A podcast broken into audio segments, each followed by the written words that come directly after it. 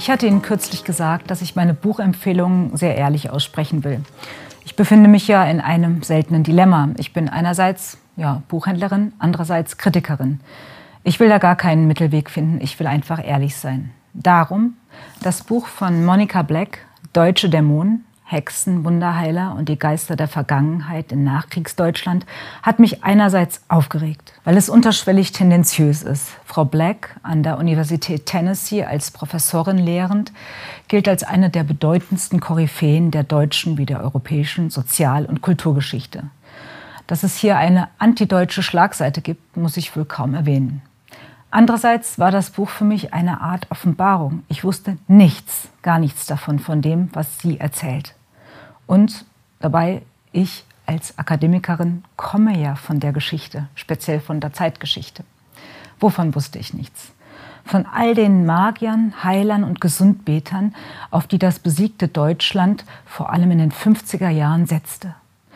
Gerechterweise hätte dieses Buch Bruno Gröning und andere Wunderheiler der deutschen Nachkriegszeit titeln müssen, denn es geht hier in der Hauptsache um den frommen, asketischen Heiler, Frauenhelden und Trinker Bruno Gröning. Dessen Wirkungsgeschichte ist dermaßen fulminant, bestechend und absurd, dass einem schier die Spucke wegbleibt. Wenn ihm zig Zehntausende beseelt folgten und zu seinen Auftritten sich fanden, mag man getrost von einer kleinen, lautstarken Minderheit reden. Aber bitte, wir befinden uns in Zeiten, wo eigentlich Schuld, Scham und Schweigen geboten waren. Fast alle hier geschilderten magischen Ereignisse, und es finden wirklich wundersame Geschehnisse statt, noch und nöcher, spielen in den Jahren 1949 bis 1952. Wir lesen fasziniert von den Wirkungen, die charismatische Wunderdoktoren wie der besagte Gröning auslöste. Er wirkte zunächst im westfälischen Herford, dann in München, später auf Wangerooge. Zehntausende warteten vor seiner Wohnstadt, harrten tagelang im Regen aus. Man mag kaum glauben, dass man von diesen Massenbewegungen heute kaum weiß. Daneben treten auf der Astrologe und Telepath Leon Hart und ein hellsichtiger Düsseldorfer Friseur namens Pietro Tranti. Ihre gläubigen Anhänger gingen nicht in die Dutzende, sondern in die Hunderttausende.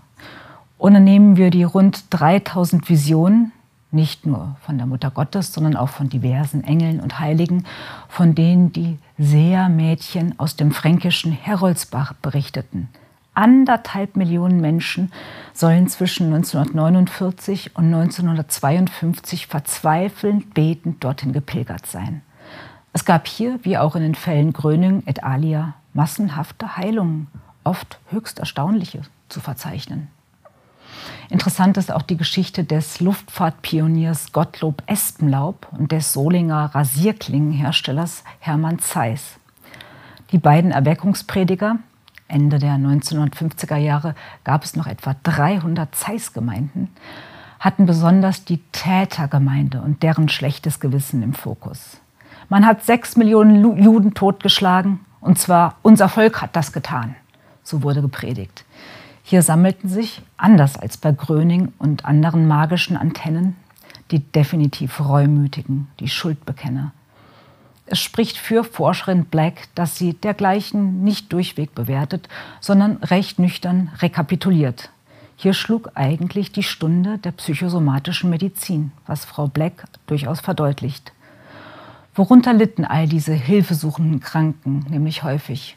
Unter Mutismus, unter plötzlicher Blindheit, unter unerklärlichen Lähmungen und unter anderen Symptomen, für die die Schulmedizin keine plausible Erklärung fand. Das Schuldgefühl, so Monica Black, konnte neben eigenen Taten auch einfach auf diesem Gedanken beruhen. Wieso sind Sie tot und ich bin am Leben? Vergleichende Daten, wie sehr magischer Glaube an anderen Orten und Zeiten wirksam war, liefert die Autorin leider nur am Rande. Wie interessant wäre es gewesen zu erfahren, was seinerzeit in der sowjetisch besetzten Zone vor sich ging. Black kapriziert sich zudem etwas naiv darauf, dass die Kollektivschuld ein Vorwurf gewesen sei, den doch eigentlich niemand erhoben habe, auf den aber so heftig reagiert worden sei. Dies, also dass es gar keinen Vorwurf gab, ist natürlich Kappes. Eine renommierte Forscherin sollte es besser wissen. Interessant ist aber ihr Ausblick auf die deutsche Tradition der Laienheilkunde und der magischen Medizin. Otto von Bismarck sagte einst, wem Gott und die Natur die Fähigkeit zum Heilen gegeben haben, dem darf sie die Polizei nicht nehmen. Als 33 die NSDAP an die Macht gelangte, kamen auf zehn Ärzte etwa drei Heilpraktiker. Trotz zahlreicher Mängel ist dies ein empfehlenswertes, mit Sicherheit nie langweiliges Buch zu einem kaum erforschten Phänomen. Lesen Sie von Monica Black Deutsche Dämonen. Hexen, Wunderheiler und die Geister der Vergangenheit im Nachkriegsdeutschland. 423 Seiten kosten 26 Euro.